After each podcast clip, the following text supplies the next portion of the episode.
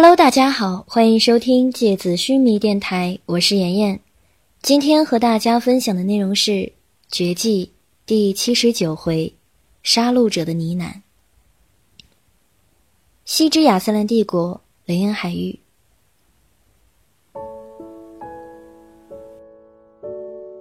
神鹰恢复知觉的时候，最先感觉到的是身体被浸泡在海水里带来的寒冷。他本能的打了个哆嗦，但是却感觉不到飘着冰碴的海水本应该有的那种刺痛。他缓缓地睁开眼睛，发现自己正坐在海岸边的浅水里，背靠着一块散发着海腥味的黑色礁石。那个赤裸着上身的男子，此刻正单腿跪在自己面前的海水里，他低着头，闭着眼。一只手伸进水面之下，仿佛探寻着什么。昏迷之前的记忆，应该是自己被山鬼震飞，摔进了乱石嶙峋的坑洞里。但为何此刻，自己却在浅海浸泡呢？视线里明明灭灭的金色光线在水底流动着。神隐反应过来，是这个男子将自己抱来浅海。以便他在这里制作出阵，供他迅速恢复。只是，他为什么要救自己呢？神鹰低头看着水下那一圈发出呼吸般明灭光芒的、围绕着自己旋转不息的魂术之阵。那个男子全身闪动着发亮的金色魂路，源源不断涌动的魂力持续地流淌进那个旋转着的光阵。无数强烈的魂力包裹着神鹰，他手臂上、大腿上那些密集的刀口正在迅速的愈合，甚至连腹部那两个几乎被洞穿的拳头大小的血洞，也开始鼓鼓的新生出粉红色的血肉来。而奇怪的是，无论是腹部几乎致命的血洞，还是手脚上那些细密的刀口，所有这些伤口带来的痛觉，都像是消失了一样。被这个男人震的光芒包裹着的自己，仿佛与痛楚隔绝了。你是谁？神鹰看着面前闭目凝神的男子，轻声但警惕地问道。男子睁开了眼睛，然后慢慢地站起来，借着旋转着的阵发出的金色亮光，神鹰第一次看清楚他的脸。一双漆黑温润的大眼睛，仿佛是草原上最温驯的动物，流露出一种天真而原始的茫然，就像纯真的幼童第一次凝视崭新的世界。神鹰在他的目光里放松了警惕，紧绷的身体渐渐松懈下来。他对他轻轻地笑了笑，他忍不住微微有些脸红，把目光转开去。他有着一头凌乱的短发，仿佛火焰般鲜红，额前的碎发被他拢到头顶，开阔的额头下露出他清晰而分明的眉眼。他的鼻梁高而挺拔，令他的脸透露出英气逼人的硬朗。然而，他那双温润漆黑的大眼睛，以及上面浓密而柔软的睫毛，又削弱了几分锐利，增添了更多的温柔。他的嘴微微的张开着，像是要对你说话，却又怕出声将你吓到一样，只是维持着那样一个害羞男孩欲言又止的样子。这是一张温柔纯净的，仿佛只有年轻的天使才拥有的面容。但是，这样的面容之下，却是一副高大结实的肌肉身躯。他全身几乎全裸，只有腰部。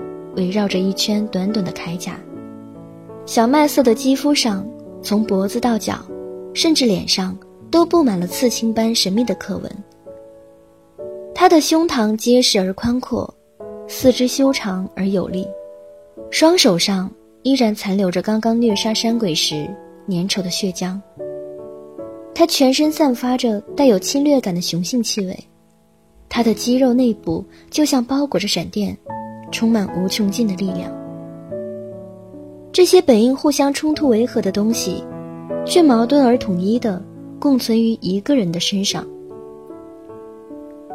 同时混合着天使和恶魔特质的人。你是谁？神音小声的再次问他。他轻轻的张了张口，喉咙里艰难的发出含混的声音来。霓虹，霓虹。神音重复着，他连连用力的点头，脸上瞬间露出孩童般纯真的笑容来。他刚刚沮丧而急切的脸，也仿佛被这个笑容点亮了，显得英俊而温柔。神音看得出神，这样完美而纯净的表情，完全不应该存在于这个邪恶而古怪的世界里。他仿佛因为神音叫对了自己的名字而兴奋起来。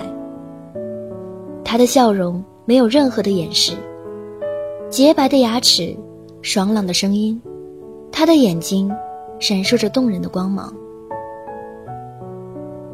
很久之后。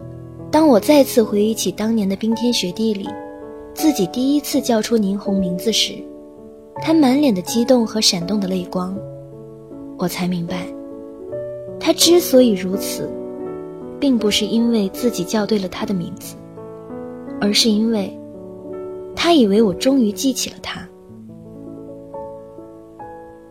是的，他找回了回忆，但是我没有。所以他才会奋不顾身的保护我，为我战斗，为我流血。但是我没有。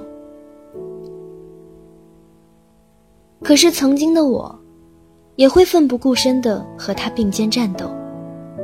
只是那个时候，准确的说来，和我并肩的，并不是他啊。那时的我像一个怪物，可是只有霓虹不会害怕我。不会嫌弃我。后来的我，终于看起来正常了，但是我却觉得，后来的我，越来越像一个真正的怪物。他突然站起来，转身跃进海里，神鹰还没反应过来，就突然看见他从海面上湿漉漉的钻了出来。水珠仿佛宝石般从他健美如同海神般的躯体上一颗一颗滚动下来。他手里抓着几颗长满尖刺的海胆，嘴里还叼着一尾正在挣扎的海鱼。他跑到神鹰面前，蹲下来，把鱼甩在神鹰面前，然后又用手用力地掰开那几颗黑色的海胆，然后捧着递给神鹰。他漆黑而温润的目光里，闪动着期待而紧张的光芒。他的手被海胆刺破了，血液流出来，滴到海水里。神鹰皱了皱眉头，说：“你的手。”霓虹咧开嘴笑了，摇摇头，完全不痛的样子。他的双手依然捧着海胆，眼神热烈期待的。看着神音，神音心里涌动一股温泉般的感动。他伸出纤细而洁白的手，从霓虹粗糙的血淋淋的手上接过黑色的海胆，他捧在嘴边，低头吮吸了一口，鲜美的味道滑进嘴里。神音这才发现，自己真的有些饿了。霓虹开心的笑起来。脸上是兴奋，并且满足的笑容。他心满意足地看着神鹰低头吃着海胆，吃完一个，他又立刻砸开一个递给他，像是一个害羞的男孩要将自己最好的玩具送给自己最心爱的女孩。就像曾经的我们，那个时候的我们，被断食疯狂折磨，几乎失去理智。那个时候，你也是如此。守护着因为饥饿而奄奄一息的我们。吃完海胆，神鹰想要站起来回到岸上，因为冬天里的海水温度并不好受，没有受伤的时候还能勉强支撑。此刻身体所有的魂力都用来再生和痊愈了，所以对寒冷的抵抗能力非常弱。他刚要站起来，腹部就传来一阵剧痛，但不知道为什么，比起之前，痛苦明显要减弱很多。果然还没恢复好。神鹰皱着眉头，狼狈地重新跌坐在海水里。他刚抬起头，一阵温暖而强烈的气息逼近自己面前。霓虹伸手将神鹰从水里抱起，走到岸上。他单手抱着神鹰，另外一只手朝地面凌空抓了几下，于是几块冰壁拔地而起。迅速地在一块凹陷的崖壁周围建起了一个小小的冰房。他把神鹰抱进去，放到地上，然后就蹲在神鹰边上，用询问的热切目光看着神鹰。他没有说话，但是他温润的眼神仿佛在问：“这样感觉好一点吗？”“嗯，好多了，没有风了。”神鹰笑着。对他说：“他于是也开心的呵呵笑了起来。他眉眼间的温柔和他身体里弥漫的杀戮气息一点都沾染不上关系。这种极其异样的对立，让他变成了一个难以解开的谜。他突然抬了抬眉毛，眼睛里放出光芒，像是突然想到了什么似的，转身弯腰走出了冰室。”没过多久，他重新钻了进来。这次，他的手上拿着一张刚刚从雪豹身上撕下来的皮毛，滚烫的血迹还冒着热气。他伸出手指在皮毛上轻轻点了点，于是那些黏糊糊的血迹迅速凝结成了冰。他抬起手，用力一抖，哗啦啦，无数红色的冰碴掉下来，于是手上。就只剩下一张干燥而洁净的毛皮了。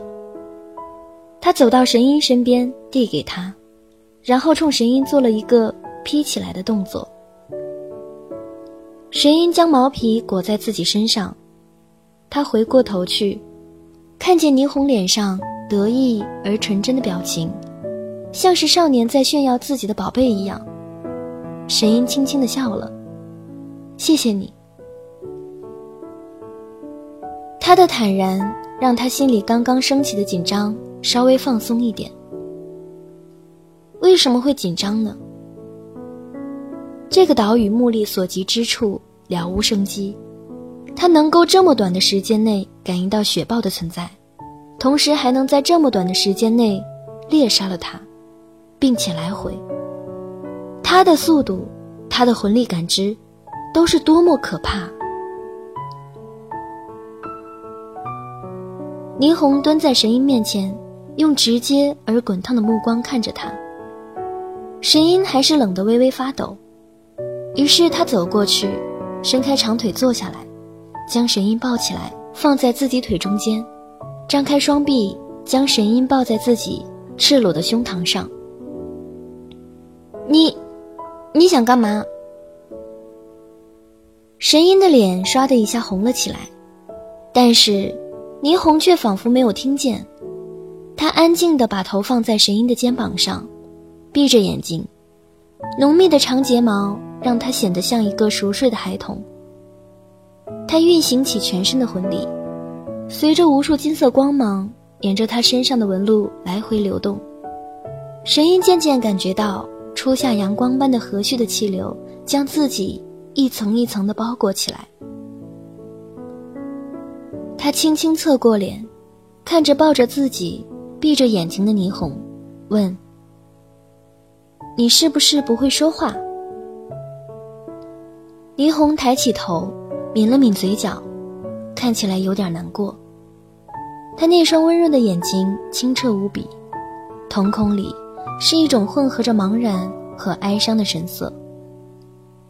他冲神鹰轻轻的点了点头，然后重新把头放回神鹰的肩膀。滚烫的魂力从他赤裸的胸膛上源源不断的流动出来，愈合的血肉，新生的肌肤，冰室之外呼啸的漫天风雪。很多年之后，我经常在想，如果时间能够停留在那个时刻，该多好。这样，我就能够安静的待在你的身边，像一个普通的少女。而你，虽然看起来像一个杀戮恶魔，但你其实也只是一个普通的少年。那样，我就不会变成真正的杀戮恶魔，我就不会伤害你。对不起。